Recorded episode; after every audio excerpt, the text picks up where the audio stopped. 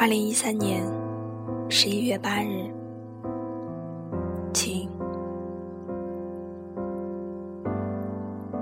最近几天总是有很多事情忙，而关于你的消息也越来越少。一度想放弃写日记了，可又觉得开始写日记的日期和与你成为 QQ 好友的日期是同一天，这就是一种巧合。于是，在忙完一天之后。开着台灯，坐在床上，开始写日记。今天中午，全校党员在礼堂开会，你们学院就坐在我的前排。如果你在学校，我们就又能遇见一次吧。到今天，你实习整整一周了，还有一周，你就要回来了，应该能见到你了吧。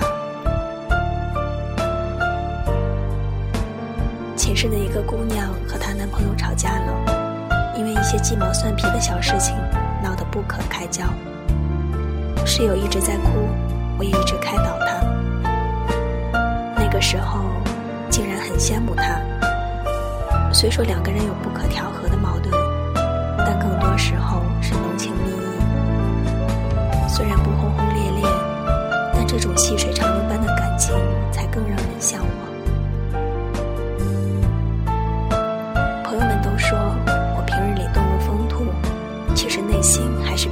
秀的，在你眼里，我是什么样子的呢？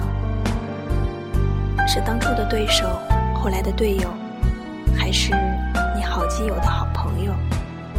又或者，只是一个普通的校友呢？